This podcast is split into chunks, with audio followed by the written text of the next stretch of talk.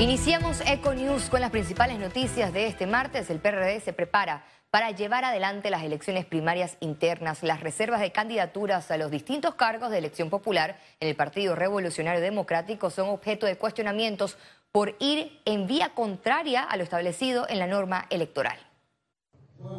Las 144 candidaturas reservadas que hasta la fecha no han sido avaladas por el Tribunal Electoral no cumplen con los requisitos exigidos por el artículo 355 del Código Electoral. A juicio del exfiscal Boris Barrios, existe una vulneración que debe ser corregida por el PRD. Porque la norma se refiere a un máximo del 40% para efectos de alianza eh, del total de los candidatos que van a las primarias. Las reservas para ser acreditadas deben estar publicadas en el boletín electoral, cosa que hasta el momento no ha ocurrido. El estatuto del PRD no establece la permisibilidad de que el partido reserve curules para que sus candidatos internos eludan las primarias.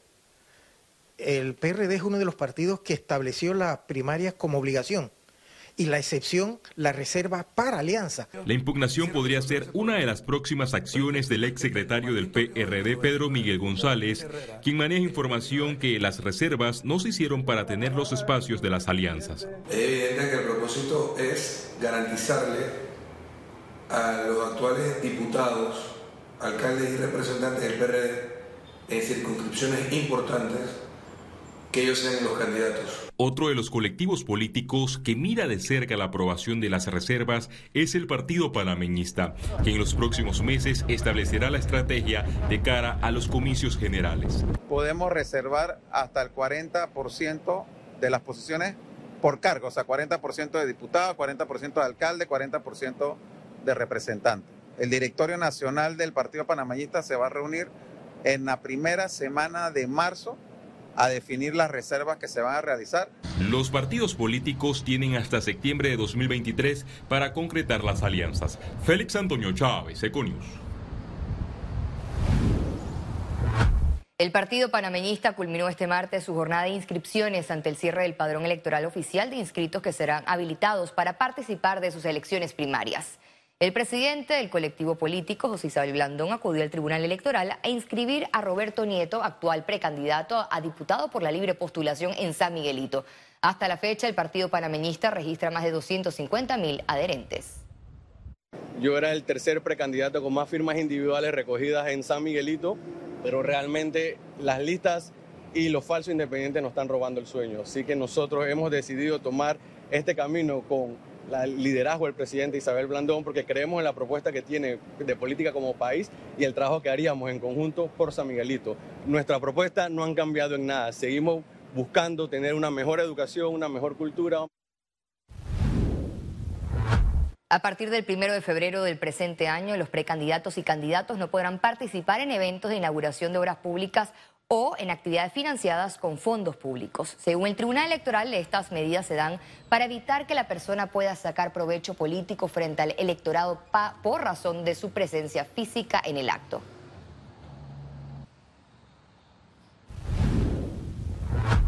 La inclusión del expresidente de la República, Ricardo Martinelli, en la lista de corruptos del Departamento de Estado de los Estados Unidos afecta la imagen internacional de Panamá. Así lo afirmó el presidente de APEDE, Temístocles Rosas. Afecta la imagen como país el hecho de que un expresidente sea incluido o, se le quitan los derechos de ingreso a los Estados Unidos a él y a sus familiares, tal como lo dice el comunicado del secretario Blinken de Estado, que por actos de corrupción debidamente comprobados. Entonces, esto sí nos afecta. Yo creo que Panamá tiene que tomar conciencia de que todos estos eventos nosotros tenemos que mirarlos con más responsabilidad. Nosotros hemos eh, considerado y hemos expresado que necesitamos que eh, en una estrategia de lavar nuestra imagen se hable de lo bueno que tiene Panamá.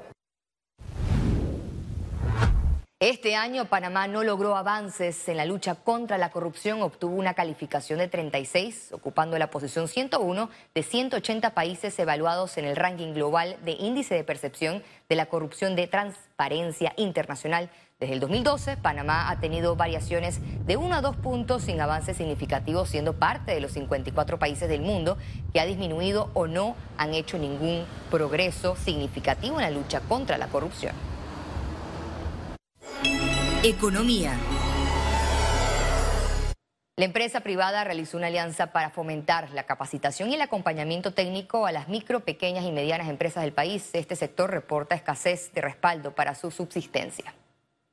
La Cámara de Comercio de Panamá y la Unión Nacional de Pequeñas y Medianas Empresas, UNPYME, firmaron este martes un memorándum de entendimiento para realizar el Congreso Internacional de la Micro, Pequeña y Mediana Empresa el próximo 29 de marzo en el marco de Expo Comer 2023 donde vamos a tener panelistas nacionales y panelistas internacionales hablando de temas de importancia y de relevancia para este tipo de empresas, temas como eh, apoyo en las ventas, eh, servicio al cliente, marketing digital, cómo acceder a fondos, microcréditos para las empresas.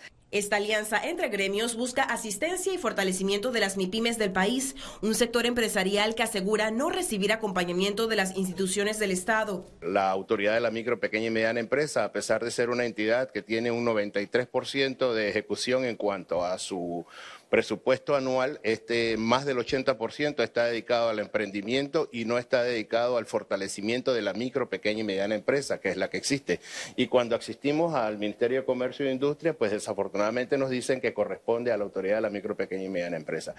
Esta situación provocó cierres en este rango de empresas. A raíz de la pandemia perdimos más del 40% del entramado empresarial.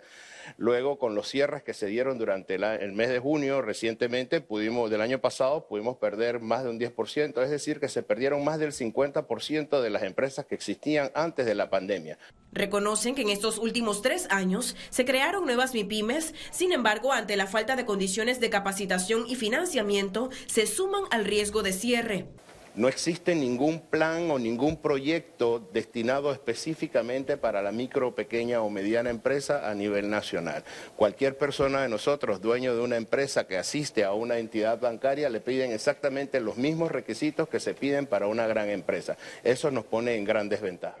El Congreso se realizará en el Panama Convention Center. Ciara Morris, Econews. El economista Fernando Aramburú Porras indicó que el quiebre del programa de invalidez, vejez y muertes de la Caja de Seguro Social tendrá graves repercusiones en la economía panameña. Si no arreglamos eso, este país puede quebrar.